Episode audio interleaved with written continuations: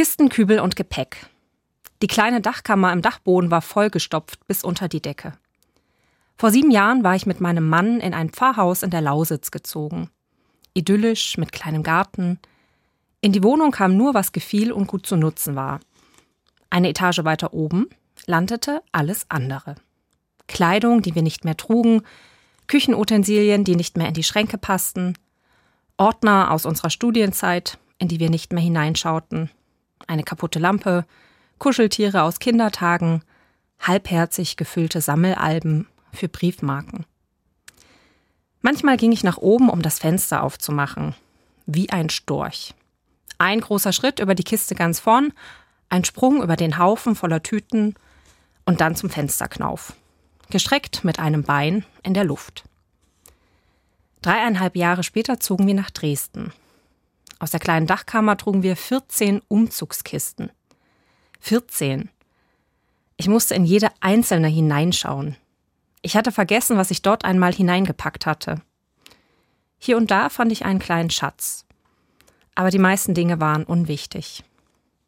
Im Durchschnitt besitzt ein Mensch in Europa um die 10.000 Gegenstände. In Deutschland kauft eine Person pro Jahr 60 neue Kleidungsstücke und trägt sie nur halb so lang wie 15 Jahre zuvor. Die Zahl der Ein- und Zwei-Personen-Haushalte ist gestiegen und damit auch die Zahl der Dinge, die allein genutzt werden, wie eine Bohrmaschine oder ein Rasenmäher. Wenn ich an meine kleine Dachkammer denke, frage ich mich, ist das Reichtum? Meine Eltern sind in der Zeit der DDR groß geworden. Ich kenne die Geschichten davon, dass es nichts gab. Und wenn es doch etwas gab, musste man sich anstellen oder klug handeln der eine hatte das, was dem anderen fehlte. Damals war ein Dachboden voller Dinge sicher eine Schatzkammer. 14 Kisten waren mir im Jahr 2020 zu viel Gepäck. Aber wie viel brauche ich? Und vor allem, was? 10.000 Gegenstände. Ich habe meine Sachen noch nie gezählt. Dafür habe ich zu viele Dinge für zu wenig Geduld. Manche Menschen leben als Minimalisten. Einige von ihnen besitzen nur noch 100 Dinge und leben in kleinen Häusern oder in umgebauten Kleinbussen. Eine Dachkammer? Überflüssig. Wie viele Dinge brauchen wir wirklich? Die Zahl ist zweitrangig.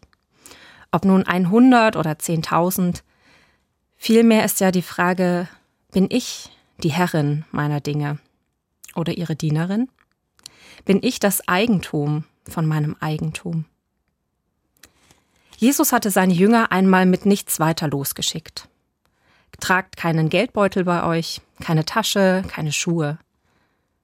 Nur eins sollten sie im Gepäck haben, Frieden.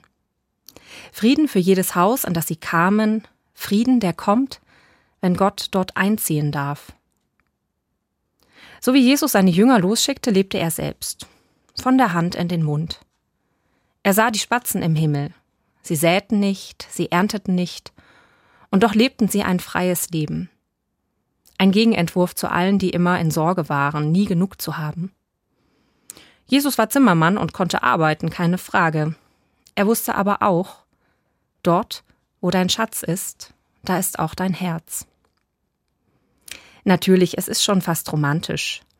Jesus zieht durch die Hügel von Galiläa, macht Lagerfeuer am See Genezareth, durchstreift die Ebenen von Judäa in der Nacht geht er auf einen Berg, um zu beten, am Tag steigt er in ein Boot, um zu predigen.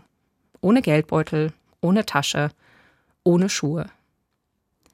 Die Wahrheit ist, auch Jesus und seine Jünger mussten essen.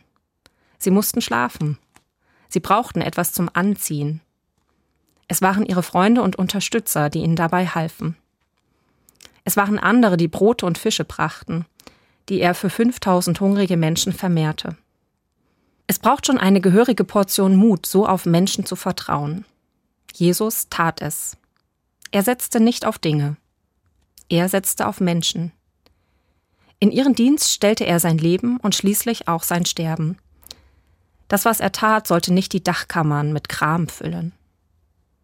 Was würde es dem Menschen helfen, wenn er die ganze Welt gewönne und nähme doch Schaden an seiner Seele, sagte er einmal.